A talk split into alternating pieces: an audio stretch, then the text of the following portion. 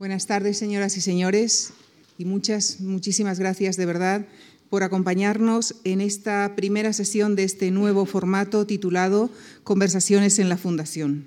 Quisiera en primer lugar dar nuestra bienvenida y agradecer la presencia del protagonista de esta tarde, Josep María Flotats, así como al periodista Antonio San José, quien en meses sucesivos entrevistará también al arquitecto Rafael Moneo, al editor Jorge Herralde, al bailarín y coreógrafo Nacho Duato, al especialista en comunicación digital Javier Celaya y al cocinero Martín Berasategui. Antonio San José, a lo largo de su reconocida trayectoria profesional, fue director adjunto de informativos de Antena 3 Televisión, director de informativos de Radio Nacional de España y redactor jefe de los telediarios de televisión española. En CNN Plus fue director de informativos y además durante 12 años dirigió el programa de entrevistas Cara a Cara. Pues nosotros le hemos añadido una cara más a Antonio San José, y es la de ustedes, señoras y señores, la del público, en directo, cara a cara. Y como decía antes, el primer protagonista de estas conversaciones en la Fundación es Josep María Flotats, a quien agradezco que haya aceptado inaugurar este ciclo de entrevistas, Josep María Flotat se formó en la Escuela Nacional Superior de Arte Dramático de Estrasburgo. Ingresó en la Comédie Française y a su regreso a Barcelona fundó su propia compañía, así como el Teatre Nacional de Cataluña, del que fue su primer director. Ha estrenado numerosas obras de teatro en España, así como en Francia, donde fue nombrado caballero de la Legión de Honor. Entre sus numerosos galardones se citan el Premio Nacional de Interpretación de la Generalitat de Cataluña, el Premio Nacional de Teatro y la Medalla de Oro al Mérito a las Bellas Artes. Y ahora sí, con el permiso de Antonio San José, el escenario es para el actor, el adaptador, gestor, productor, director, en definitiva, y creo que no exagero, un hombre de teatro total, Josep María Flotats.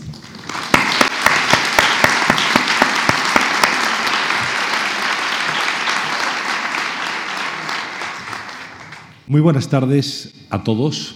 Es para mí de verdad un orgullo compartir hoy este escenario con José María Flotats, con todos ustedes, retomar eh, las entrevistas cara a cara con ese elemento que en el teatro llaman cuarta pared y que es el público, ustedes que están ahí.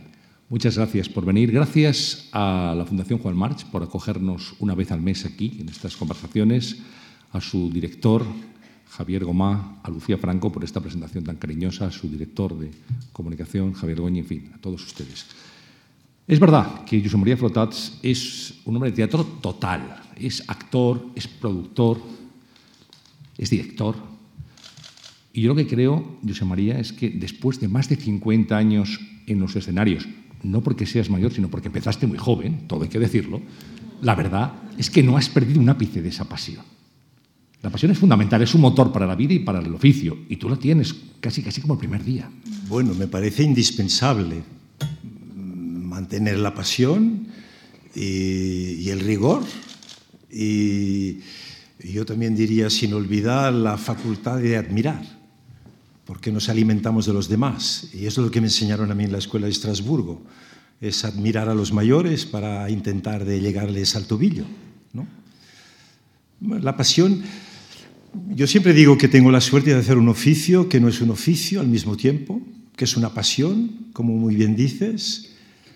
Y para vivir una pasión, normalmente uno estaría dispuesto a pagar si tuviera dinero. O sea, es un oficio el que a veces digo, yo pagaría si tuviera dinero para hacer ese oficio.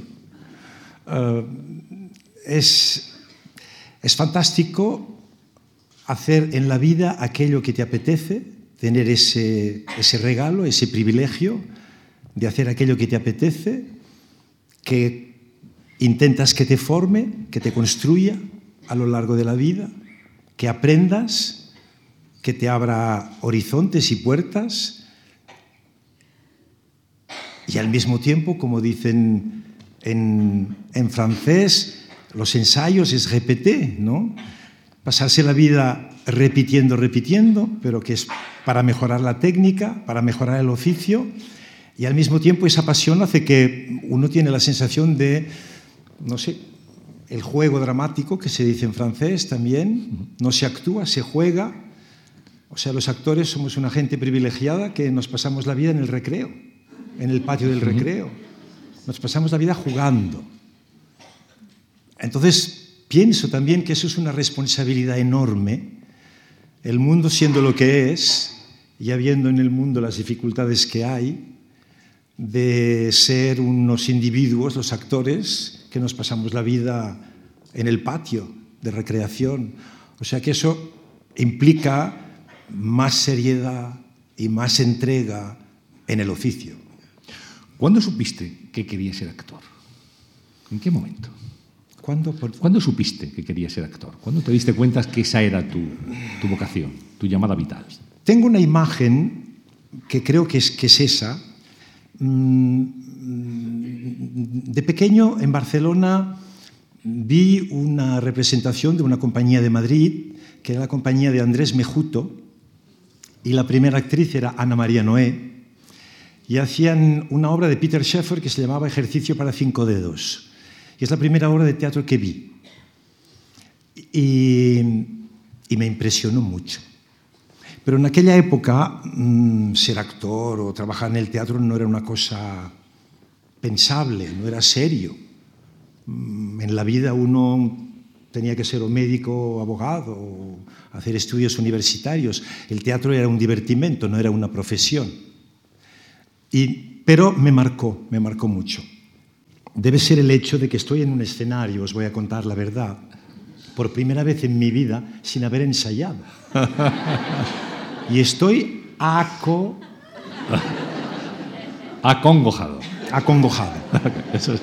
Bueno, porque, porque, como decía al principio, siempre me han enseñado y sigo pensando que para subir a un escenario hay que merecerlo. Y la única manera de merecerlo es trabajando, y trabajando mucho. Entonces, como que eso son preguntas. Sí, he hecho entrevistas, pero no delante de un público, delante de micros o delante de una cámara de televisión, que no es lo mismo. Y os tengo aquí y es como una representación de teatro y digo, no me es el texto. Entonces, perdonar las barbaridades de antemano. Bueno, y las tonterías. Luego les, eh, les, revelamos ya que habrá un, un regalo José María Flotats al final de esta conversación. Vamos a dejarlo ahí, un regalo que van a disfrutar todos ustedes en forma de privilegio. Luego, perdón, pero y luego la segunda vez que, digamos, el shock, lo que me hizo pensar que yo creí que quería hacer teatro fue los encuentros de, juven, de juventud en Aviñón, el Festival de Aviñón, que era el tercer o cuarto año que existía. Y la primera vez que yo de Barcelona, jovencito, 16 años, salía y cruzaba los Pirineos, menor de edad, pero con un pasaporte, iba a Francia, que era Europa, entonces, Francia. Cruzar los Pirineos. Cruzar los Pirineos era ir a Europa. Y, y, vi el Teatro Nacional Popular Francés. El primer espectáculo que vi fue a nuestra enorme y fabulosa María Casares, que era la primera y gran actriz del Teatro Nacional Popular Francés, haciendo María Tudor de Víctor Hugo. Y el segundo espectáculo fue Los Caprichos de Marianne de Musset con el famosísimo e increíble Gerard Philippe. Y me acordaré toda la vida que cuando se terminó el espectáculo, dentro del Palacio de los Papas, si algunos habéis estado y lo conocéis, en el patio del Palacio de los Papas de Aviñón, terminó la obra, la música era del famoso músico que luego ganó tantos Oscars con Doctor Givago y otras, que era Jarre.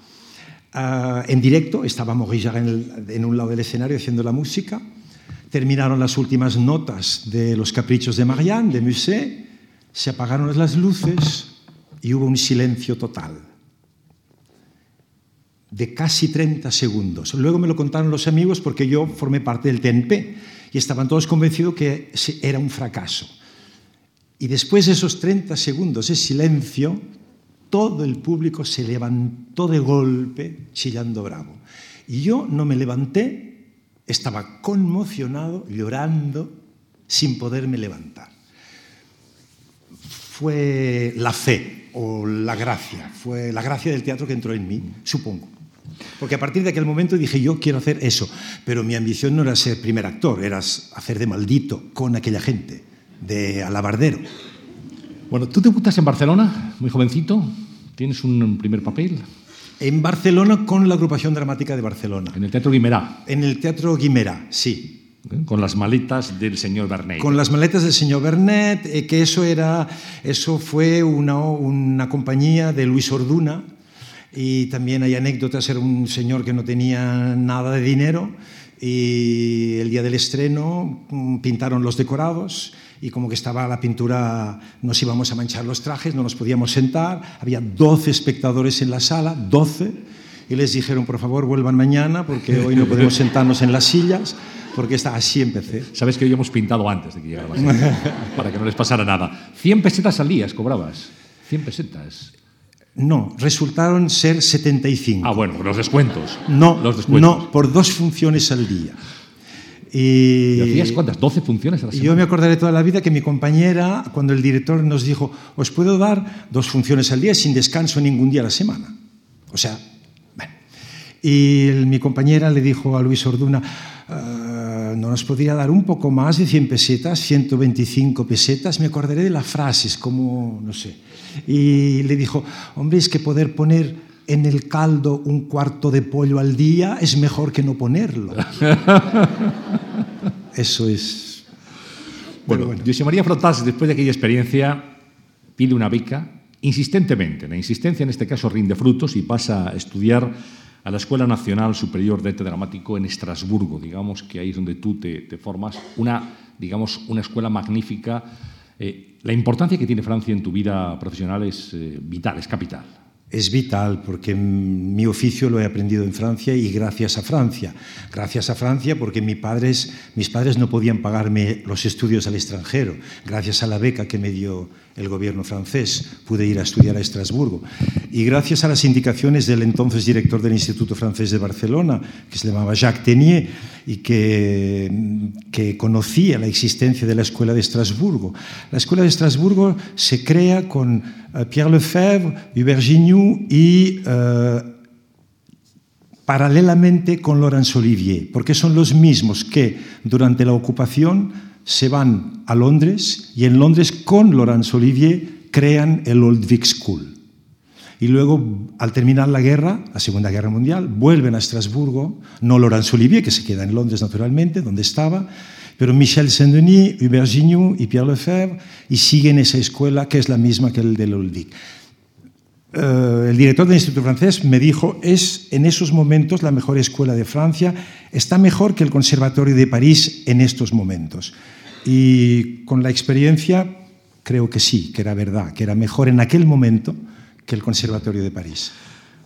Pasas por el Teatro Nacional Popular de París en el año 67, es otro paso, digamos, importante, y eres primer actor en la compañía del Teatro de, de la Ville, fundado por Jean Mercure, hablamos del año 68. Pasas de ser, de querer ser maldito o alabardero, como decías hace un momento, a ser primer actor, que eso ya imprime carácter, es ese, digamos, el bautizo de, de, Bueno, la, suerte que yo he tenido, eh, toco madera, ha sido absolutamente increíble.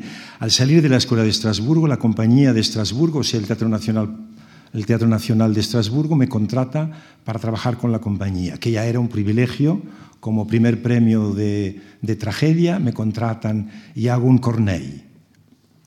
En, en, entonces ya, o sea, en verso alejandrino, la primera cosa que hago con la Comédie de l'Est. Luego, el mismo director me da una, carta de recomendación para el director del Teatro Nacional Popular de París. Con esa carta voy allí y me dice el director... Eh, George Wilson, caramba, qué bien recomendado llega usted. Y a la semana me manda un texto del Rey Lear diciéndome que haga el papel de Edgar.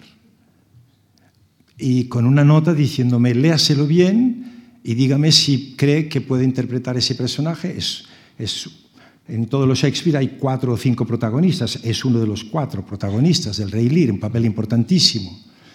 Y me dice, Diga usted, dígame usted bien si cree que lo puede hacer, porque si lo hace mal, para usted su carrera habrá empezado y terminado, y para mí también será muy mal.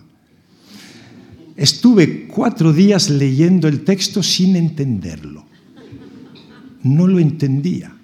No lo entendía, pero es que es verdad. No entendía el francés, no entendía que BA era va, y que bonjour quería decir bonjour y que se escribía con B o N, no, no lo entendía. Y estuve cuatro días así sin entenderlo y me fui al TNP a responder a ese gran director admirado del TNP que yo había visto, como decía antes, en Aviño. Y decía, mi honradez, le tengo que decir que no. ¿Cómo puede hacer un personaje si no entiendo nada, de nada, de nada? Pero nada, de verdad, no exagero, nada, no entendía nada. Se me habían bloqueado todo, no entendía nada.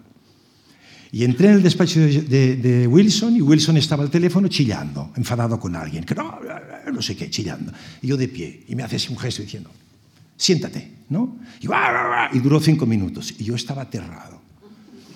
Cuelga el teléfono y me dice, ¿y qué? ¿Entonces qué? ¿Lo haces? Y me levanté y dije, sí, claro. Pero no fui yo, fue el otro que dijo eso. De verdad no estaba premeditado. Y me fui temblando diciendo, Dios mío, he dicho que sí. ¿Cómo lo voy a hacer? Pero a partir de ahí empecé a entenderlo. A leer. Sí, sí, pero es que no exagero, es verdad. ¿Qué tal te manejabas con el idioma, aparte de ese bloqueo? Ah, sin problema, porque soy antiguo alumno del Liceo Francés de Barcelona. Entonces, cuando llegué a Estrasburgo, precisamente llegué, que decían, estamos esperando un español que viene este año a, a la escuela. Y yo dije, ¿otro? ¿Quién será? ¿De dónde será? Y estábamos esperando, esperando, y a, los, a las nueve en punto y diez minutos el director dice, bueno, ya veo que estamos con horarios españoles, no vamos a empezar con horarios españoles, aquí se empieza a la hora. Dice, el español ese cuando llegue me va a oír. Y empezamos a decir, y yo digo el nombre, y dice, ¿eres tú el español? Digo, sí, yo estoy aquí desde las ocho y media. ah, pero no tienes acento. Y aquí empezó todo. ¿Qué significó para ti, José María, el ingreso en la Comédie Française? Bueno, un poco como el TNP. Es muy complicado. La Comédie Française es, es, a ver, es la única compañía en el mundo que tiene más de 300 años de existencia ininterrumpidos. ¿eh? En el 1680 se crea la Comédie Française, ininterrumpidamente. Se paró algunos días durante la Revolución Francesa y algunos sociétaires lo guillotinaron, pero la comédie ha continuado. No. Y que la Comédie Française te pida de entrar allí y bueno, yo no entré ya de joven, entré ya de actor conocido y de actor que hacía primeros papeles en los teatros públicos, pero era un honor enorme. Y fue un día para mí inolvidable y muy, muy feliz. Pero también lo fue el día que me fui, el día que renuncié a ser societaire. Porque viví una época muy difícil, que es que yo entré en la comedia el año, el, exactamente el último año del gobierno Mitterrand. Perdón, el último año del gobierno Giscard d'Estaing. 81. Sí. El último año del gobierno de Giscard d'Estaing, habían las elecciones, era el 1 de enero, mi contrato empezaba el 1 de enero del 81, exactamente.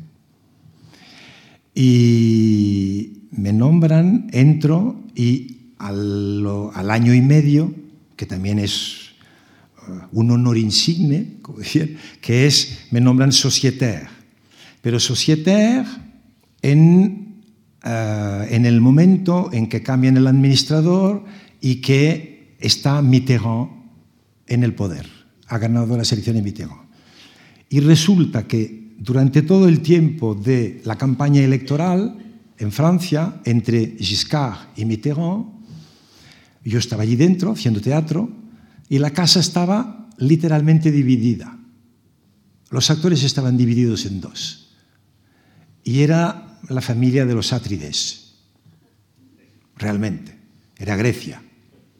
Cogías el ascensor con uno si te saludaban o no.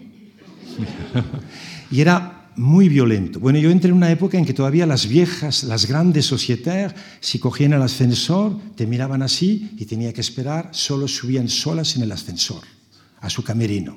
Había que esperar. Había todo un protocolo que ahora ha desaparecido, pero que todavía estaba en pie. Entonces había los que estaban, digamos, por Giscard, golistas, y los que estaban por Mitterrand. Y era una familia opuesta. Y me acuerdo, me decían, tú estás con nosotros. Yo decía, yo estoy con el teatro. Quiero estar con el teatro. He venido aquí a hacer teatro. Lo demás es un problema de compromiso personal, de ciudadano, pero yo quiero estar con el teatro y vengo aquí para hacer teatro.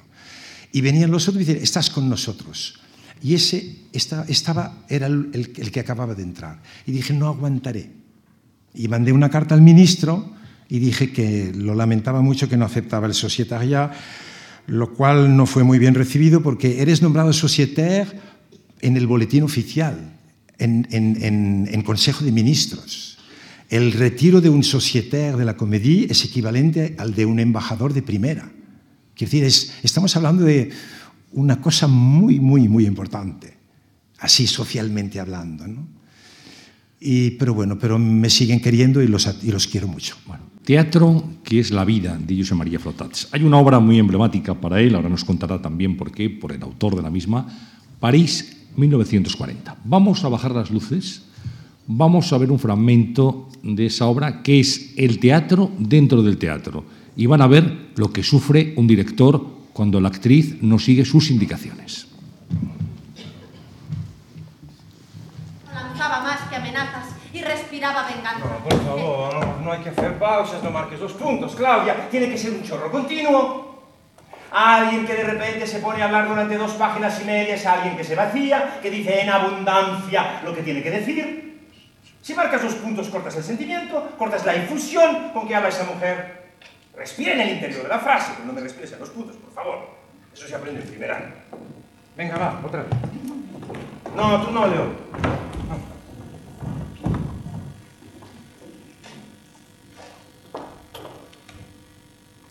No, no, no, Claudio, no, no, no. A ver, si esa manera un poco lenta, un poco fantasmal de molesta, esa manera de entrar, busca una manera más directa, más sencilla. Entras demasiado seguro de lo que haces. Elvira entra, aparta a los criados, va directo al corazón de la casa, ve a don Juan y le. Esa entrada tan simple y ese tono de voz que tiene que ser de una autoridad absoluta tiene que sorprender. El andar, que es un gesto, debe acompañar las palabras. Lo que te hace andar así es lo que tienes que decir y a partir del momento en que te pares tendrás la misma ola ritmada de palabras.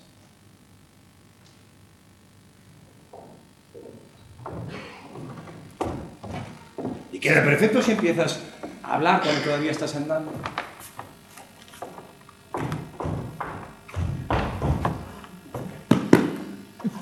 No, tú no, ganaré de ser criado, por favor. ¿Habéis leído Don Juan?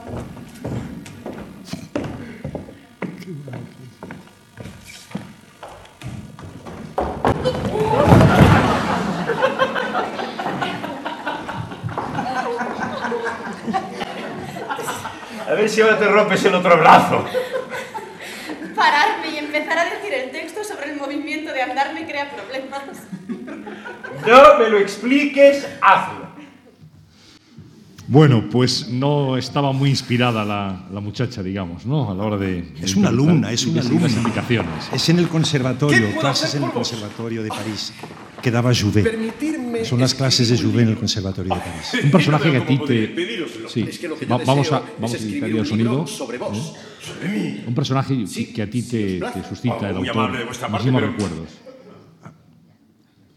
Ya lo quitamos. Sí, Louis Jouvet, yo no tuve nunca a Louis Jouvet como maestro, no fue maestro mío, pero en la escuela de Estrasburgo, los maestros de Estrasburgo, del primer maestro, al primer maestro que me citaron fue Jouvet. Y la enseñanza de Jouvet. Y hablaban de los libros que había publicado Jouvet y, y, siempre hacían referencia a Jouvet, era el gran hombre de teatro. Había dos grandes hombres de teatro con estilos distintos, y uno era, podemos decir, Sacha Guitry, que además era escritor de un teatro, y luego estaba Louis Jouvet con, con Dulin, con Pitoyev, que esos son los, los, los que formaron el cartel, que son los nuevos directores después de la guerra, digamos un poco antes y después sobre todo del nuevo teatro, del teatro comprometido, contemporáneo, moderno, aunque hicieran clásicos en Francia. A ti te llega José María Jouvet a través de tus maestros, te llega su tradición, sus escritos, sus investigaciones en el teatro, su trabajo. este es un oficio, más que una profesión, el de actor, me refiero. Sí. Y al final se transmite el conocimiento de unas generaciones a otras. No sé si echas de menos en este momento el que no se reconozca. Este es un país muy poco dado a reconocer a los grandes, a los que nos han precedido. Y a veces se hace una política de tierra quemada. Parece que, todo comienza cuando llega una generación de actores, por ejemplo, pasa en el teatro, pasa en el periodismo, pasa en otros ámbitos de la vida, pero quizá ese ese transmitir conocimiento que tienen los oficios se va perdiendo, no sé por qué. Yo no sé exactamente a qué se debe. Eh, hacía referencia un poco a la ausencia en las generaciones actuales, a, en mi opinión, a la facultad de admirar. Hablo del mundo del teatro. La facultad de admirar parece que es algo que ha desaparecido.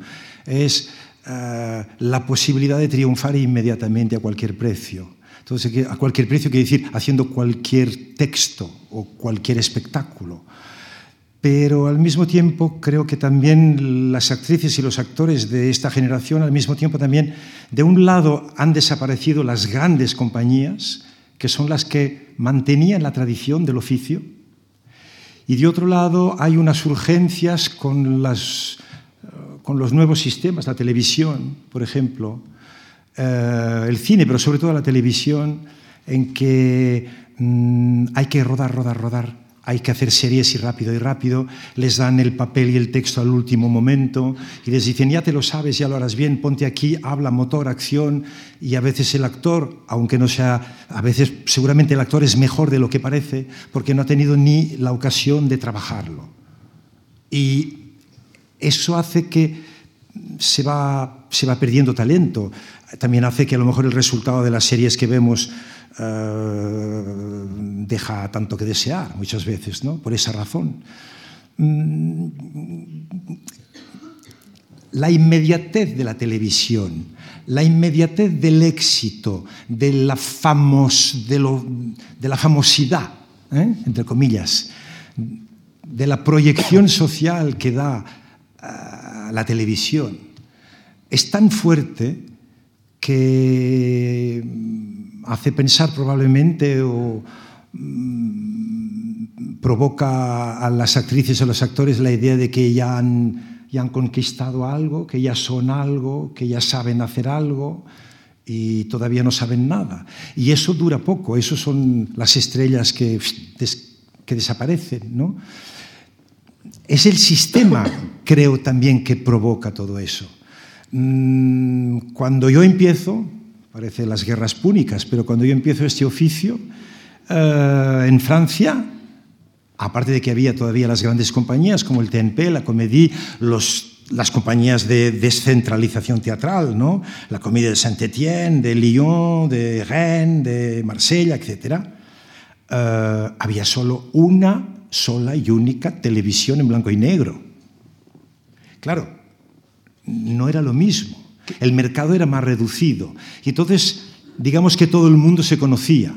Y nadie, o casi nadie, era actor sin haber pasado por una escuela. Te iba a preguntar qué importancia le concedes a la virtud de la humildad en un oficio tan expuesto a la famosidad, como dices tú, como el tuyo. Es difícil. A la popularidad, al éxito. Es difícil porque es muy difícil y contradictorio porque el hecho de estar aquí es un acto de una pedantería descomunal. No, imperdonable.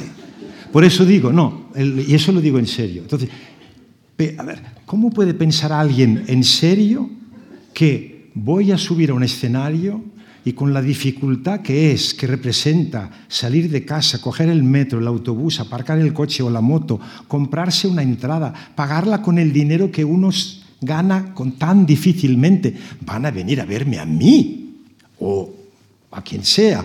Es de una megalomanía enfermiza. Entonces, quiero decir, eso, ese acto impúdico y pedante, la única manera de justificarlo, de salvarlo, es trabajando. Y diciendo, no soy yo, soy el transmisor del poeta soy el instrumento que vehicula la voz del poeta y intentaré de ser un instrumento afinado y transmitir la comunicación y transmitir el sentimiento con el público. Yo no existo, yo soy las cuerdas del violín pero está Anne-Sophie Mutter detrás, ¿eh? que podemos decir que es al mismo tiempo Bach y el poeta, y yo intentaré ser, bueno, un poco Anne-Sophie Mutter aquí, pero no más. ¿eh? Pero quiero decir, es eh, esa conciencia de trabajo, de trabajo y de trabajo bien hecho, y sin ese trabajo bien hecho no mereces estar en escena. Y no sé, es, que si no, no, no es pensable, no, no, eso me lo, me lo, han enseñado toda la vida, pero es que lo pienso profundamente, lo pienso profundamente. Cuando me dicen menos tiempo de ensayo, digo, no, que no estaré preparado, no puedo. ¿Has conocido el fracaso, José María? Sí. Hice en París una obra de teatro de un escritor que tuvo un cierto nombre en un momento dado, que se llamaba Jean Edern Allier, que se llamaba Le genre humain, en el teatro de Pierre Cardin, en el Espace Cardin, y fue un estreno más que mundano. Había el todo París allí y duró cuatro días, cinco días. La obra no gustó en absoluto y, y fue, fue un fracaso. Eh, cuando... Pero, por suerte, toco madera, es el único. Tenemos madera aquí. ¿eh? Eh, no sé si te consideras profeta en tu tierra. Lo cierto es que tú en el año 83 regresas a Cataluña, vuelves a Barcelona y eres muy bien acogido, vuelves con el Don Juan de Molière, después creas tu compañía y te ofrecen enseguida dirigir el Teatro Nacional de Cataluña. Una aventura, una aventura que terminó, digamos, eh, de una manera un poco abrupta porque tú no estabas hecho para, para meterte en un despacho. Perdona, sin ponerme faroles, no me proponen de dirigir, propongo de fundarlo. ¿Mm? Y me ofrezco, si lo fundan, a quedarme a Barcelona en lugar de volver a París. Y lo no, es que es diferente. Y lo fundan. Perdón, pero es que fue así. Sí, sí, no. Es que fue así. Y lo fundan. Y, y lo, lo diriges. Fundan. Trece años de lucha y de pelea, con, hablando con arquitectos y con administrativos y con la administración. ¿Qué pasó en el Teatro Nacional de Cataluña? Mm. Eso es un capítulo de muchas páginas de mis memorias. Sería interminable. Y no me interesa. No me interesa. Digamos que soy el responsable de ese teatro, me nombran por Real Decreto, en toda la fase ya de, de, de, de obras y de, espacios y de lo cual hace que tengo días enteros con arquitectos y con, y con la administración para discutir por dónde tiene que pasar los tubos de aire acondicionado, no por debajo del escenario, pero eso se dice, que posible? Es, eso se dice que es un capricho de estrella. En fin, paso, porque ya digo, un capítulo enorme, enorme, enorme que las puertas de entrada en el escenario eran pequeñas, o sea que no se puede entrar con trajes, las meninas de Velázquez no podían entrar en escena, por ejemplo, y los arquitectos me contestan, pues que se vistan en el escenario. Pero, en fin, pasemos, pasemos, pasemos. Y cambian el consejero de Cultura antes de estrenar el teatro y me convoca en su despacho, mejor dicho, yo le pido audiencia para contarle y exponer las dificultades que hay antes de estrenar el teatro, y me dice que nos veamos para escoger las obras que hay que hacer y que él tiene unas ideas, y yo corté. Dije, yo estoy nombrado para ser programador y director del teatro, no injerencia cultural, no, no. Y ahí es evidente de que un pobre artista con un político pierde el artista pero, pero suele ocurrirse. Pero no, no, dije no, no, no, yo no soy el felpudo que cada mañana descuelga el teléfono y dice, uh, señor ministro, ¿qué quiere usted que haga esta mañana? No. ¿Cómo te acogió Madrid? ¿Cómo te encuentras en, esta capital? Fantásticamente esta bien, es una ciudad abierta. ¿Tú vives en Madrid? Vivo en Madrid desde, hace, desde arte, hace 12 años ya. 12 años. Y, y, encantado de la vida, encantado de la vida. Y yo encuentro Madrid, siempre que la pregunta que me hacen en, en, entrevistas es, ¿qué prefieres, Barcelona o Madrid? Y yo siempre contesto París. Pero porque es mi ciudad. He estado 25 años en París, viviendo. Pero digo eso porque Madrid para mí es como París, en el sentido de que nunca nadie me ha preguntado de dónde vengo, por qué, si soy de aquí, si no soy de aquí. Es una ciudad abierta, como París. Nunca nadie me lo ha preguntado tampoco. Y hay, hay una, una disposición de buen humor, de apertura, de, de ser bien recibido, mmm, fantástica. Y hace que en ningún momento me he sentido vivir en otro sitio que no fuera el mío. Ya digo, el mío es París. Pero, pero estoy muy bien, muy bien.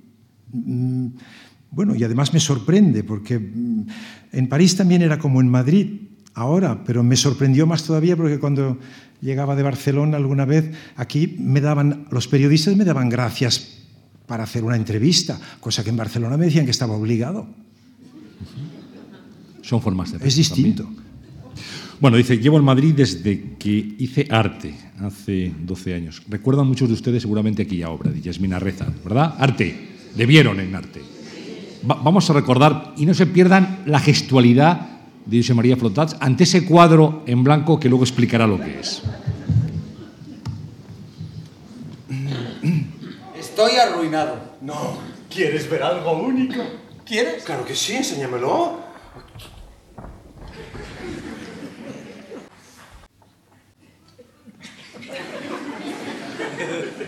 Ajá.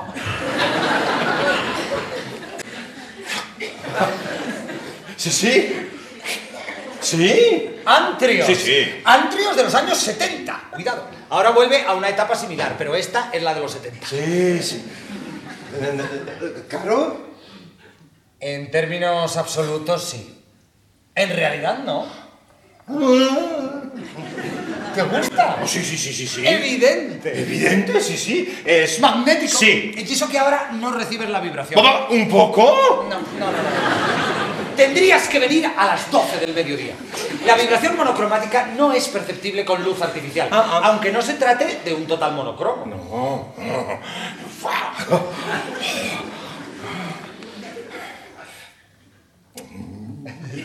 ¿Cuánto? Cinco. Sí, claro. Claro. Sí. Una pasada, ¿no? A total. Cinco millones. ¿Sabes que Marcos ya la ha visto? ¿Ah, sí? Aterrado. ¿Ah, sí? Me ha dicho que era una mierda. Término absolutamente inapropiado. Justo. No se puede decir que es una mierda. No. Se puede decir, no lo veo, no lo percibo, pero no se puede decir, es una mierda. Oh, oh, oh. Bueno, hay cosas que no se pueden decir o no se deben decir. Bueno, vaya éxito el de arte, ¿verdad? Vaya éxito, más de dos años en cartel. fue un Sí, éxito y luego un año en Barcelona y luego de gira. Sí. Bueno, Yasmina Reza al final desvela lo que es el cuadro. ¿no? Ah, es una frase bellísima. Después de discutir, bueno, no es un- una obra sobre la pintura y la pintura contemporánea, es una obra sobre las relaciones de amistad, es una obra dura en ese sentido, ¿eh? que hace reír mucho, pero no es una crítica a la pintura, es una crítica a las relaciones de amistad. Eh, después de toda esa discusión enorme entre tres amigos, ah, la frase última de Yasmina Reza para de- decir lo que es ese cuadro que es blanco, únicamente blanco, dice, un hombre atraviesa un espacio nevado y desaparece. La explicación. Es la definición. Oye, José María, un día, cuando estaba representando arte, fueron al Teatro Los Reyes de España. ¿Correcto? No te entendido. Fueron los Reyes de España a ver la obra. Ah, sí, sí, sí, sí, sí, sí. Y luego fueron al camerino. ¿Y podemos saber lo que te dijeron? Bueno, hay una... Ahora, ahora que no nos oye nadie. No, es una historia muy bonita que se puede contar con todos los respetos. Eh, vinieron, nos saludaron, los reyes nos saludaron a los tres a- y al director del teatro al, al terminar el espectáculo. Y el rey, muy, muy sonriente, riendo, dice, ah, felicidades, José María, felicidades. Ah, ah, a mí me ha gustado mucho, mucho, a mí me ha gustado mucho ese cuadro. Y yo me lo compraba. Y la reina detrás tocándole la espada decía, ¿Eh? ¿Que son 12 millones, Juan Carlos? que es un dinerito. bueno, el éxito de arte. Decía antes Lucía en la presentación, Lucía Franco, y, es cierto, tú has hecho de todo. Has, sido productor, has sido, por supuesto, actor, director. Eh, has dirigido también eh, ópera. Has de, una, una. Una ópera, el Teatro una. Real. Una ópera en el Teatro Real Così fan tutte. ¿De Mozart? Sí. sí. ¿Cómo fue la experiencia? Bien. Bien y, y, y, y no bien. ¿Y cómo, cómo es? ¿Bien o no bien? Uh, sí. Bueno, y ya más concretamente. José Luis López Cobos, el director, un encanto y un hombre exquisito y un grandísimo músico y un grandísimo director, y gracias a él uh, se salvaron muchas cosas. Pero mmm, para mí, como director de teatro, me superó todo. O sea, poder dirigir a los cantantes en el Così fan tutte son personajes de teatro que existen, que tienen una entidad evidente y una relación entre ellos evidente. Entonces yo los dirigía dramatúrgicamente para la historia. Pero entonces a veces se dicen, es que este movimiento no lo puedo hacer por aquí. Entonces yo pedía al maestro, ¿se pueden dar la vuelta mientras dicen esta frase o no? ¿Por el diafragma o no? ¿Porque no ven el director? Y siempre me decía uh, López Cobos, sí, sí, pueden, pueden. Entonces lo hacían. Pero a mí me decían que no primero. Luego, luego, cuando tienes a los actores con el pianista para ensayar, el primer día que necesitas poner la figuración o el coro, cuando estás en la sala, entra la figuración, pero en, justo en aquel momento el coro tiene su pausa. Entonces tienes que esperar y no puedes. Entonces cuando retomas el trabajo, entonces los cantantes que están disponibles, pero aquel día uno no está porque según contrato ya tenía un concierto en Lausanne o en, o en París y estará tres días ausente. Luego cuando por fin tienes la orquesta, no tienes los técnicos porque el decorado aquel día no hay decorado.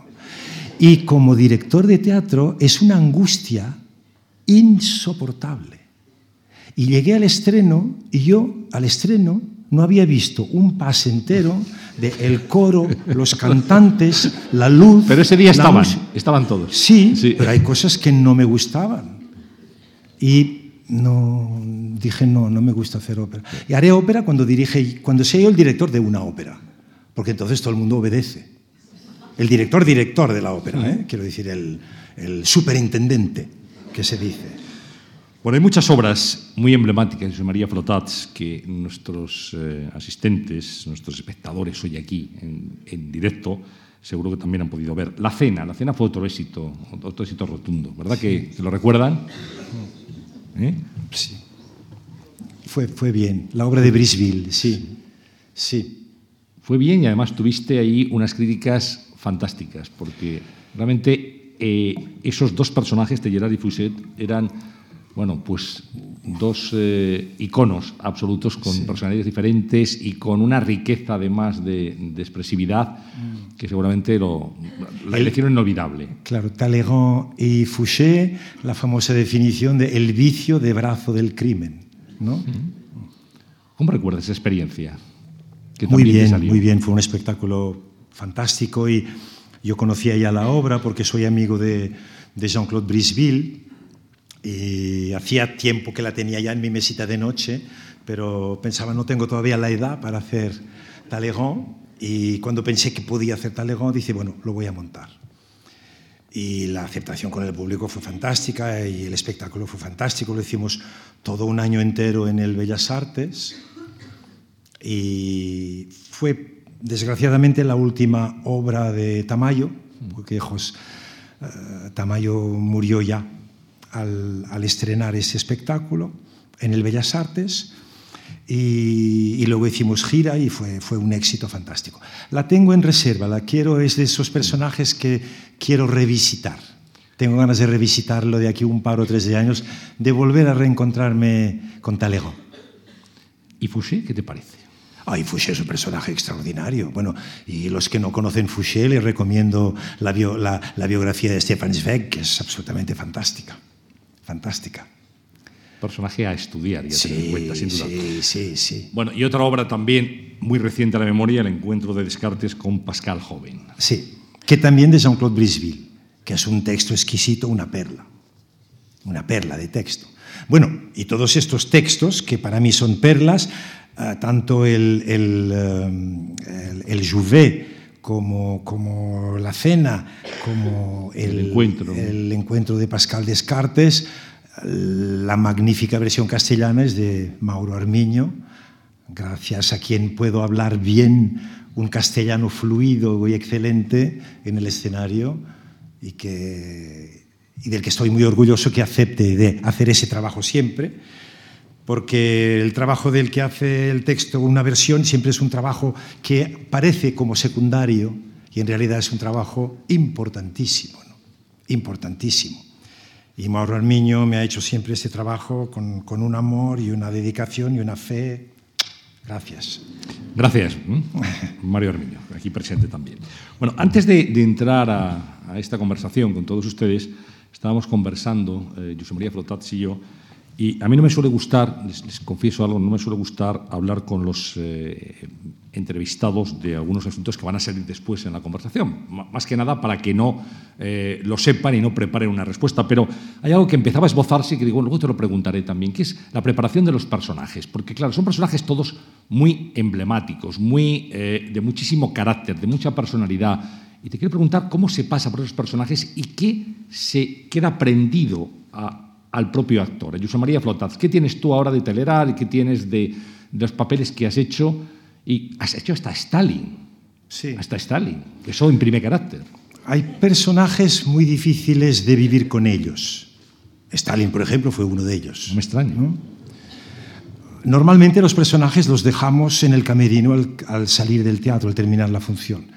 Pero hay algunos de ellos que mmm, todavía están un poco, están en la, durante el día, están contigo. Uh, si Descartes estaba conmigo, bienvenido sea, era yo quizá un, un, poquito menos tonto. O sea que eso es fantástico. Pero con Stalin ya, cuesta, ya, mm, no me apetece. Quiero decir, depende del personaje. ¿no? Mm, pero lo que sí que siempre yo, he, he, bueno, por experiencia propia, los personajes históricos siempre tienes una cantidad de información fantástica de cantidad de libros, de historias, etc. Y si son personajes históricos, a lo mejor ya representados en otras obras por otros actores, tienen referencias. Entonces, es como más, más fácil de, de, de alimentarse de todo esto, de digerirlo y de transformarlo y hacer su, su propia cocina y convertirse en. Es un poco más fácil. Para mí lo que es difícil es un personaje que no hay referencias, que sea totalmente contemporáneo y que pueda ser como soy yo. Yo no sé qué soy. Por eso soy actor, porque me busco y no me encuentro. Pero, y tampoco me interesa. Soy los personajes que interpreto. Es decir, mi próximo espectáculo es uh, La Mecedora. La primera obra que escribió Jean-Claude Brisville, el mismo autor de la cena y de, y de el, encuentro de Descartes Pascal. También magníficamente adaptado por Mauro Armiño. Este personaje es un personaje que, es histórico en el sentido que es autobiográfico de Brisville. No es histórico porque es, ahora es de ahora, es contemporáneo completamente. Habla del mundo de la, de la edición. Y es autobiográfico porque a Brisville lo echaron de los libros de poste, de los libros de bolsillo de Hachette, mm, después de ser el director literario durante más de 15 años, sin decirle el por qué. Lo echaron diciéndole, uh, tendremos que separarnos de usted, lo siento mucho, adiós. La ley del mercado, más, más, más actual imposible, ¿Mm? entre otras cosas. Y ese es un personaje que me encanta, un texto que me encanta. Y lo tengo yo desde hace muchos años, porque tengo los derechos cedidos por Brisville en mi mesita de noche. Y cuando lo propongo a Gerardo Vera para el Centro Dramático, para celebrar el cumpleaños de Brisville, que es el 28 de mayo, como regalo de cumpleaños, me dice, ¿vas a hacer tú el personaje? Digo, no. todavía no quiero hacerlo, algún día lo haré, todavía no me encuentro en el personaje. ¿Por qué? No sé por qué. No porque no tenga la edad, la tengo superada. No es eso. Es no sé el por qué todavía. Y creo que sí que sé un poco el por qué. Es que este personaje puede ser José María Flotats aparentemente, diciendo el texto de otro. Y yo no he interpretado realmente nunca José María Flotats. O sea, quiero decir, en arte es distinto, era una comedia, es distinto, no es exactamente eso. Y Brisville por teléfono, que vive en Versalles, me decía, sí, sí, es para usted, quiero que lo haga usted. Y decía, es el autor que me dice que lo tengo que hacer. Dios mío, no se dice a un autor que te hace el insigne honor de decirte que quiere que sea su intérprete. Y pensé que no, lo, no iba a herirlo si le decía que me salté un poco por la tangente, pero es que lo pienso también un poco. Digo, es que yo sé que sí que es totalmente biográfica y que ese personaje es usted. Y yo no soy lo suficiente leído para interpretarle a usted. Y hubo un silencio. Y así he escabullido, y no lo hago yo el personaje. Lo diriges. Lo dirijo, lo dirijo. Pero todo eso para decir esa necesidad de máscara. Esa necesidad, llámenle maquillaje, llámenle traje. Yo le llamo máscara. Esa necesidad de máscara. Antes decía, para subir a un escenario hay que merecerlo trabajando. Pero también mejor si hay una máscara, si intentas de no ser tú, ser otro. Eh, no sé si parece como absurdo, tonto, eh, complicado, es complejo, es, pero es así. Bueno, va avanzando el, el, reloj, José María, y no quiero dejar de hablar del cine. Eh, yo te descubrí a ti, la primera vez que yo vi a José María Flotat fue en una pantalla, en una película de Jaime Ramiñán con Ana Belén, Jo Papá. Estaba yo, no sé si en COU, estudiando primero de carrera, y ahí descubrí a José María Flotat. Después hasta bajado con Pedro Lea, has trabajado con Manuel Gómez Pereira, con Alain Garnet, con eh, Andrei Zulowski, has trabajado con muchísimos buenos actores, con Andrei Zulowski. Eh, ¿qué, ¿qué, te ha aportado el cine? ¿Te gusta más el cine eh, en un momento determinado? ¿Te, ¿Te, sientes cómodo ante la cámara? ¿Lo tuyo es el teatro? ¿Cómo ha sido esa experiencia, esa relación con el cine? ¿No me siento cómodo ante la cámara? No, no. Definitivamente. No, no me siento cómodo. Odio empezar un guion por la escena 22, al día siguiente por la 13 y tres días después por la 34. Es terrible. Admiro los actores que tienen el récord mental de saber lo que ya han vivido o no y que sea evidente. No, no, no, no. No digo que no quiera hacer cine, pero no. No, no es el terreno donde más cómodo No está. es lo que más me gusta, pero también hay una cosa más importante y más evidente. No me proponen nada. Yo, si me propusieran a lo mejor una película con un director que admiro y que el personaje me gustara, probablemente diría sí, y entonces empezaría a decir, lo vas a rodar pues, max, lo que sea posible en un cierto orden, que sé que es imposible, ¿no? Pero, pero, pero no me falta en absoluto. ¿Qué- qué- Bueno, sí que me han propuesto algunas cosas, pocas, algunas, pero estaba totalmente actuando cada noche y lo que me proponían no se rodaba en la ciudad en la que yo actuaba y era imposible. Bueno, cuando dices, si un director que yo admiro me lo propone, ¿qué director podría ser de los que tú admiras en este momento? Ay, no sé. Yo soy de la antigua escuela. A mí me, me hubiera gustado trabajar con Visconti y con Orson Welles, No está mal, ¿eh? No, es, no es una mala elección. pero no me hubieran contratado. Bueno, vamos a volver a apagar un poquito las luces para recuperar un personaje también reciente, Beaumarchais.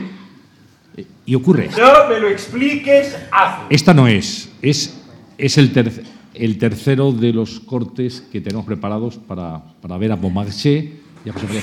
Esta sí. ¿Qué puedo hacer por vos? Permitirme escribir un libro. Y no veo cómo podría impedíroslo. Es que lo que yo deseo es escribir un libro sobre vos. ¿Sobre mí? Sí, si os place. Oh, muy amable de vuestra parte, pero me pregunto qué interés tendría una obra como esa. Oh, ¿Qué os proponéis? Hacer de Beaumarchais un retrato que se le parezca. Y para conseguirlo, seguiros paso a paso refiriendo cada una de vuestras palabras y anotando todos vuestros gestos. Oh, ¿Y por qué razón? Os lo dice Voltaire. Porque os adoro. Ah, sí, pero si me adoráis sin haberme visto nunca, vais a odiarme en cuanto me conozcáis. ¿Odiaros? Claro, soy feliz. Y eso es algo que la gente detesta. Un hombre feliz, de una felicidad insolente, porque al parecer la felicidad es insolente. Soy lo bastante fuerte, lo bastante independiente para soportar la vista de un hombre feliz. Pero para empezar, ¿por qué me queréis? Porque os odian. Oh, servid pues champán a mi biógrafo. ¿De verdad? De verdad. Gracias. A la salud de vuestro cuerpo, a la salud de vuestros amores, a la salud de vuestro libro. Salud. Sí, escribid ese libro porque bien pudiera ser que mereciese la pena y empezadlo hoy mismo. ¿Ya? Sí, poned la fecha de hoy por esto. Ah, Me gustaría empezar por el principio. oh, eso no tendría mucho interés. Permitidme que tenga mi opinión. Claro, claro, por supuesto. ¿Cuándo nacisteis? Ah, nacer. Ah, ah, oh, claro. A ver, na- nací una hermosa mañana del mes de enero de 1732. Mi padre era un relojero cuya tienda estaba en la calle San Denis. Decid que suelo hablar a menudo de mi padre siempre para bien. Aprendí de relojero desde los 10 años. Soy el inventor de la Catalina con áncora, que asegura a las ruedecillas dentadas de los relojes una masticación regular del tiempo. Tal vez deba mi turbulencia al hecho de haber tenido a mi alrededor durante un cuarto de siglo 30 péndulos, viéndolos andar todos a la vez y todos marcando horas diferentes. Tenía la sensación de que la vida se me escapaba. Tal vez por eso no he dejado de correr tras ella. A los 20 años, sí, a los 20 años daba cuerda a los péndulos de Versalles. Y unos meses más tarde hacía para el rey, gracias a mi invento, un reloj tan plano como mi dedo. ¿Os gusta el champán? Sí, me muero por él. Poco tiempo después me vi poniendo en el dedo de la marquesa de Pompadour una sortija cuyo chatón ocultaba un reloj de oro fino. Día siempre bendito en el que de verdad se hubiera dicho que alcanzaba la gloria. Retrato de un hombre feliz, poco modesto también. ¿no? Beaumarchais. Beaumarchais, sí. Un Beaumarchais muy, muy bello, una obra muy bella que no se había estrenado nunca de Sasha Guitry. Escrita, es la última obra que escribió Sasha Guitry. Eh, Sasha Guitry interpretaba todas las obras que él escribía, más de 150 obras escribió y dirigió y escribió también los guiones de casi 45 películas. Pero esa última no, por enfermedad y por, murió dos años después de escribir esa obra, no la pudo representar y no se había montado nunca. Podríamos hablar de muchos más personajes, de muchas más obras. Eh, cada mes en estas conversaciones en la Fundación Juan March vamos a pedirle a nuestros invitados que nos dejen, a modo de, de testimonio de su paso por este escenario en el que tú has ensayado hoy, tres propuestas que a su juicio pueden mejorar la sociedad. Tres propuestas a su estilo. Yo te pido hoy, te lo habíamos pedido antes, eso sí que hay que decirlo, porque no te voy a hacer improvisar ahora, bueno, tres propuestas. ¿Qué crees que se podría aportar en este momento de confusión, de tremenda crisis de la sociedad para mejorarla? Me las he escrito para ser exacto. Esto estaba preparado. Primera propuesta, una educación que desde el principio aliente y reanime el estudio de las humanidades para facilitar la implicación desde la juventud en la cultura. La cultura como arma imprescindible para la formación de hombres libres y pensantes. Segunda propuesta. Un mundo donde no siga siendo verdad una realidad que nos persigue desde el principio de los tiempos. El dinero como suprema vara de medir. Cinco siglos antes de Cristo, el poeta griego Píndaro ya daba cuenta del poder perturbador del dinero en una de sus odas, hablando de aquel hombre de Argos, que al no tener ni amigos ni riqueza, exclamaba, dinero, dinero es el hombre. Que el hombre sea algo más que dinero. Y tercera, inspirado también por Beaumarchais, el derecho a la felicidad por ley. Utópico, pero por pedir que no. Excelente. La primera,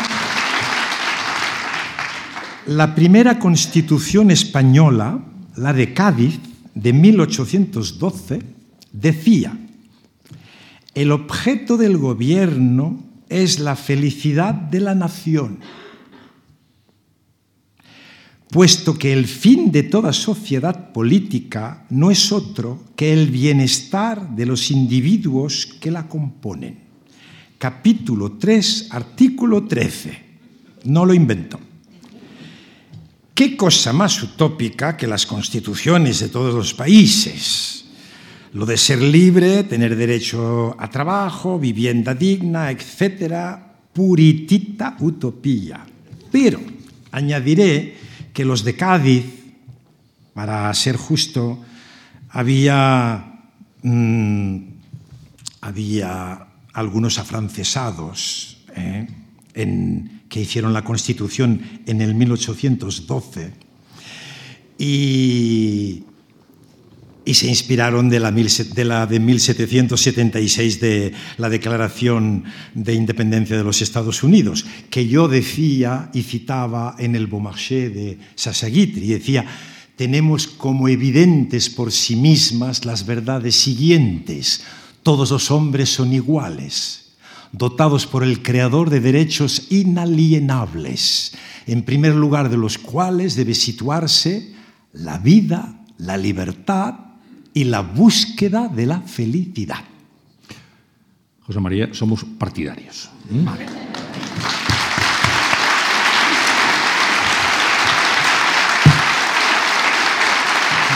Bueno. Te diré, José María, que el tiempo ya no es lo que era. ¿eh? Esto transcurre a toda velocidad. Eh, me han encantado tus tres propuestas. Le quiero proponer al director de la Fundación Juan Marcha, Javier Goma, que nos acompaña muy amablemente, que si lo tiene a bien y le parece oportuno, quizá estas propuestas podemos irlas recogiendo para que quede y para que el día de mañana alguien pueda leer que actores como José María Flotas dejaron aquí sus propuestas para mejorar la sociedad, por aportar que no quede. Les decía que tenía un regalo. Le hemos pedido algo a, José María Flotats, a, lo que ha cedido, y se lo agradecemos eh, muy profundamente, y es que nos leyera algún texto. Y él ha elegido algo que ahora nos va a explicar, pero que es una reflexión sobre el oficio de actor. Entonces vamos a verle sobre el escenario, en el que no ha ensayado, pero leer un texto que les va a hacer disfrutar muchísimo. Te lo quiero agradecer muy especialmente, José María, porque con esta conversación no ha sido una conversación en la catedral, ha sido una conversación en la fundación ¿eh? y hemos inaugurado una serie de, de, charlas que celebraremos un carácter mensual. Así que te dejo con ese texto, esa reflexión tuya sobre el oficio de actor. ¿Funciona el micro? Sí, ¿verdad? Es un texto de Louis Jouvet. Es como decía antes, lo he, lo he contado un poquito, uno de los textos que mis maestros me hicieron leer al principio de la escuela de Estrasburgo. Y es un texto que Louis Jouvet escribió. Louis Jouvet hizo la Primera Guerra Mundial como soldado. Y en las trincheras de la Primera Guerra Mundial estudió y trabajó el Don Juan de Molière. Y lo montó en el 47. Eso es para decir la gestación de un director. ¿no? Bueno, y cuando estalló desgraciadamente la Segunda Guerra Mundial, a él ya no le tocaba ir a, al frente, uh, con toda su compañía de teatro, algunos eran judíos, uh, se organizó suficientemente bien para coger toda su compañía y a través de Suiza, y no sé cómo, consiguió y se fue de gira por América Latina. Y hizo el repertorio francés que él tenía por toda América Latina. Yo en el 92, con la Expo de Sevilla, hice un, Don Quijote, que dirigió Mauricio Escaparro, y fui a Buenos Aires y fui a Santiago de Chile, y al ver en mi currículum la gente que yo había estado en la Comédie Française, mucha, mucha gente me hablaban de Louis Jouvet. O sea que es un hombre que dejó una huella muy importante en el público en toda América Latina con sus actuaciones durante la Segunda Guerra Mundial. Y al volver, De Gaulle lo reconoció como, digamos, el embajador itinerante de la cultura francesa durante la guerra. Todo eso para decir que él escribió ese texto mientras estaba de gira por América Latina. Y es un texto que lo dirige a un actor principiante.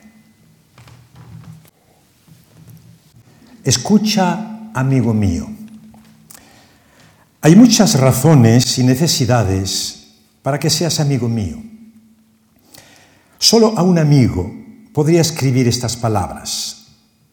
Eres mi amigo porque vas a hacer teatro. Hay palabras que solo se pueden decir en amistad. Son palabras íntimas. Necesitan un amigo. Escribo estas líneas en el exilio, lejos de mi país, de mi teatro, de mis amigos. Necesito un confidente. Necesito amistad. Todo el teatro no es más que amistad. Hace más de 30 años que reflexiono sobre mi oficio, que garabateo notas, tengo que dirigirlas a alguien. Si lees estas palabras, eres mi amigo, eres ese al que me dirijo, porque escribo por amistad y simpatía. Escucha, pues, amigo mío. Al dirigirme a ti, también me dirijo y me hablo a mí. Cuando estaba como tú, al principio de mi carrera, cuando quería hacer teatro, cuando buscaba, cuando me preparaba para hacer teatro, cuando empezaba a interpretar. Al hablarte, al escribirte, escribo y hablo a ese joven que hay en mí y que no cesa de hacerme preguntas desde hace 30 años, que sigue haciéndome preguntas y que me obliga a escribirte y hablarte a ti, a quien no conozco, pero al que veo como un hermano. Escribo y hablo a ese joven para seguir tratando de enseñarle, a ese joven al que desde hace 30 años he tratado de enseñar, informándome, interrogándome, leyendo, interpretando, haciéndole preguntas a él mismo. Escribo para decir lo que sé de nuestro oficio o para decir lo que no sé, lo que nunca he llegado a comprender. Escribo para decir el enigma del teatro y mi propio enigma. Porque no se puede saber nada sobre el teatro, menos aún que de cualquier otra cosa. No hay nada más falso ni nada más verdadero que el teatro. Es muy complicado. Déjate llevar, acepta, escucha, llénate de estas palabras. Por inútiles que te parezcan, las vomitarás luego. En el teatro no se asimila nada sino para restituir. En eso estriba todo el arte del comediante. En este exilio en que vivo y en el que me está permitido un poco de ocio, en el curso de esta peregrinación dramática a través de América del Sur, me doy cuenta de que no soy ni un escritor ni un pensador. No estoy ni asombrado ni decepcionado por haber descubierto la razón de ello, soy un comediante. He recogido una tras otra todas estas sensaciones que yo creía ideas, todas estas ideas que no son más que sensaciones, y he intentado clasificarlas, etiquetarlas, ordenarlas. No he conseguido hacerlo. Todo es oscuro en nuestra profesión. El comediante está demasiado absorto, demasiado concernido por su oficio para juzgar lo que hace y para hablar con claridad de ello. Y sin embargo, hay que hablar de ello. Escucha, amigo mío, la proporción del cuerpo, la estatura y la máscara y la voz y la boca y los ojos, las orejas, los brazos, las manos y el pelo y la nariz y las piernas y la articulación de los miembros, sus ligamentos y todas las relaciones entre ellos, entre esos órganos, el estar parado y el avanzar, y el volumen del cuerpo y la apariencia de todo esto, el aire que dan, la impresión que causan, relaciones armoniosas o no, otorgadas o no, y la lentitud y la vivacidad, la relación del rostro con los demás órganos que se oponen, que se mienten y se contradicen, y la forma de articular, de respirar, y cómo todo eso se ajusta, se organiza y funciona y se pone a vivir, y la expresión vital, viviente del cuerpo entero, la impresión que se da y la que se quiere o se cree dar. La expresión llamada natural y la artificial, y su encabalgamiento, y los que no tienen expresión, y los que tienen dos o tres o varias, y los que son sensibles y los que no lo son, y la necesidad de expresar y de decir, y el gusto que se tiene y los que no se tienen, y la necesidad de sentir la relación entre lo que uno es y lo que quiere expresar. Esa distancia, ese impedimento, esa imposibilidad, esa mentira. Y los que sienten sin poder expresar, y la relación entre el sentimiento y la expresión, y los recuerdos de cada uno, el sentimiento vago y el preciso, la dicción y los sonidos, y todo lo que eso revela, el hablar, el decir, la declamación, la articulación, todas las formas y maneras del discurso, el ritmo, el compás, el tempo y el tono, y el humor y la ansiedad, de hablar solo o en presencia de alguien, del público y del compañero.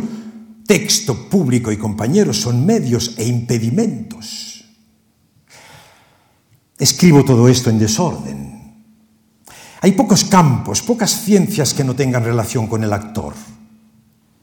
Y como es la mano, mientras uno habla, y lo que hace esa mano, lo que revela, y de sentirse, de vigilarse, de controlarse, de experimentar sintiendo, de comportarse, de cuidarse, de oírse, de escucharse, de imaginarse mientras uno es y mientras eso no es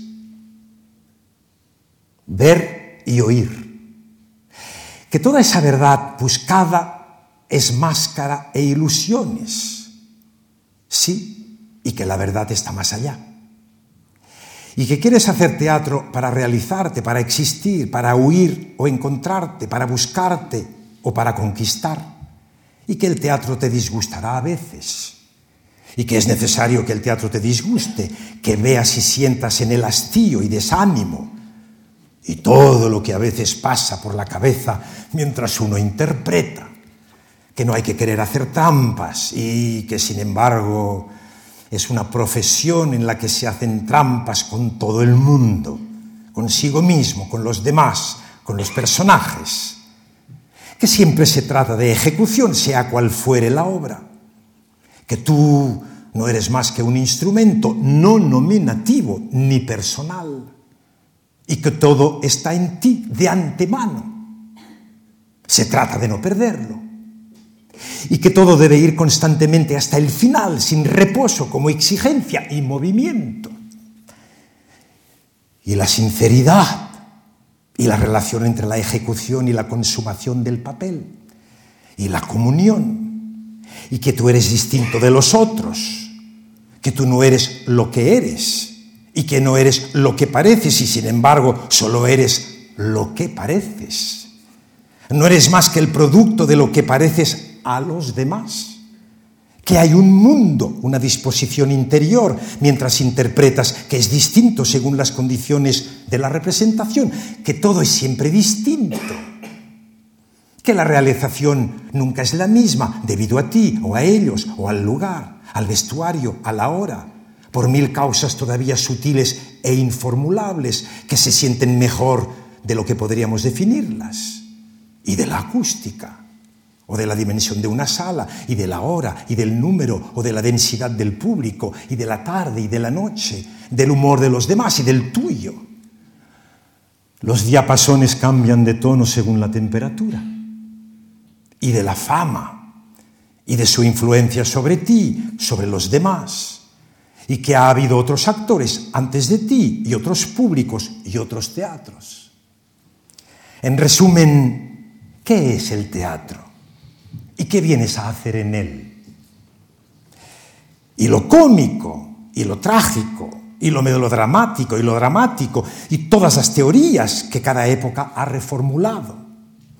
Y la memoria, y el hecho de aprender un texto, aprehender un texto. Y tu vocación, y qué es la vocación, y que se puede hacer teatro sin saber todo esto, pero que es preciso haber reflexionado sobre tu vocación. Y las convenciones y la, la, convención, y las tradiciones y la tradición, y que no hay ciencia del teatro. En tu corazón no tienes más que tu vanidad o tu modestia para utilizarlas. Que en el teatro todo es perpetuamente cuestionado por el autor que escribe, por el comediante que lo interpreta, por el público que lo escucha. Y el sentido de una obra, su variabilidad, lo inusable y lo inexplicable de una verdadera obra. De la vanidad obligada, contenida, templada, del necesario miedo escénico, de la modestia como higiene y contrapeso de la presunción, del aplauso, del éxito, de su necesidad, de sus virtudes, de sus peligros, de la obligación de controlarse y de medirse con qué y cómo. Que todos los días es martes de carnaval y carnaval, y que todos los días siguientes son miércoles de ceniza. Memento cuya pulvis es polvis reverteris, de la elección de los autores, de los alimentos dramáticos y de su régimen, que es un oficio peligroso, que puede tener graves consecuencias, que puede engendrar conmociones graves, secuelas, que lentamente te convertirás en lo que eres. Dentro de algún tiempo serás responsable de tu cara y de tu voz y de tu sensibilidad, de tu cuerpo Dime lo que interpretas, te diré quién serás. No juzgar nunca nada como si fuera inferior. Que el éxito justifica todo y no explica nada. Y solo el fracaso puede ser fecundo. Si algo vale es por extenuación de uno mismo. Este es un oficio deportivo, físico, todo es sospechoso, menos el cuerpo y sus sensaciones. Todo está sumido en la superchería y en esta trampa organizada. Lo único que cuenta es la buena fe. Y de la perfección de uno mismo, de la liberación de uno mismo, de la evasión, de las almas intelectivas, de la intuición, del más allá dramático, del pudor y del impudor, y de la paradoja de Diderot que no es más que la prueba de la disociación del pensamiento y de los sentimientos, de las ideas y de las sensaciones. Disertación sobre términos, sobre extremos que se excluyen. Diderot definió el teatro con ese enigma, pero no era ni espectador ni comediante, y no era un poeta dramático. No sufrió nada de esa pasión cuya paradoja vivió con toda claridad, pero no pudo sacar ninguna conclusión. Conciencia e inconsciencia, sinceridad y mentira. Es la misma cinta sin fin. Y cuando se desenrolla, no resulta fácil ver si es uno u otro de esos colores el que pasa. Se trata de un timo a uno mismo y a los demás, de una inducción a uno mismo y a los demás. Es el arte de engañarse con sentimientos de calidad muy desigual y sujetos a la moda. Diderot solo nos dice lo que ve de contradictorio, lo que podría ser ridículo. Me dirás que todo esto te importa un bledo.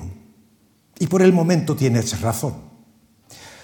Todo está al alcance de tu mano y de tu ambiciosa juventud. Estás lleno de fuerza y no tienes necesidad de todas estas consideraciones para hacer teatro.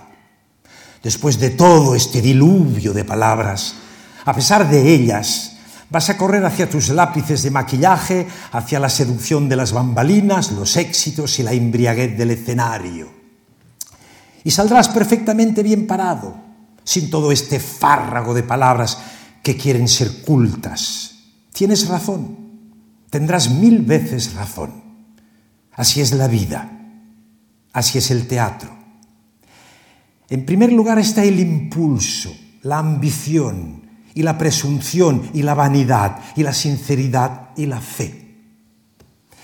Todos estos términos designan un mismo estado de ambición, de voluntad, de don de uno mismo. Escucha, amigo mío, un oficio es una forma de vivir.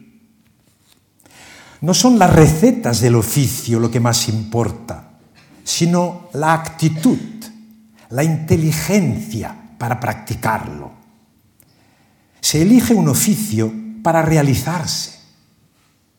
Una vocación es un milagro que hay que hacer con uno mismo cada día. Intelectual o místico, como tú me crees, no tienes necesidad de optar o de escoger. Y todo esto no son más que columpios. Con tu primer disgusto, con tu primer fracaso, tras el calor de tu primer éxito, en el momento en que la preocupación por tener otro te gane, volveremos a hablar de todo esto. Porque tendrás fracasos y disgustos. Si no es el teatro el que te los da, será la vida la que se pondrá entre el teatro y tú.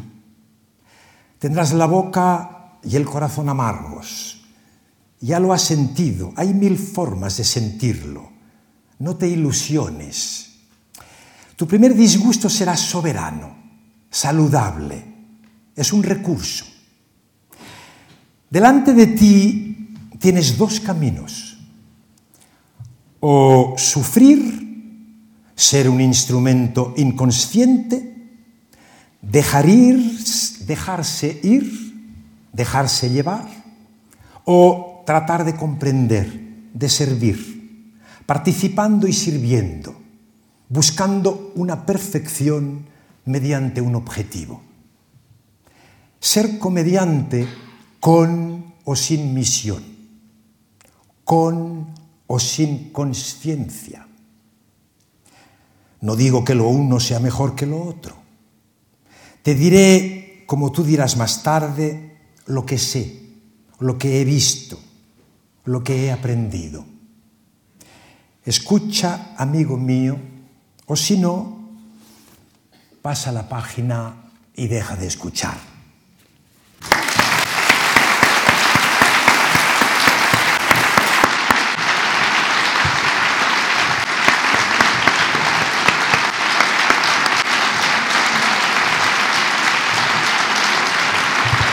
Muchas, muchas gracias a todos. José María Flotats, un hombre que ha hecho de su vocación su pasión y de su pasión la vida. Muchas gracias y gracias a ustedes.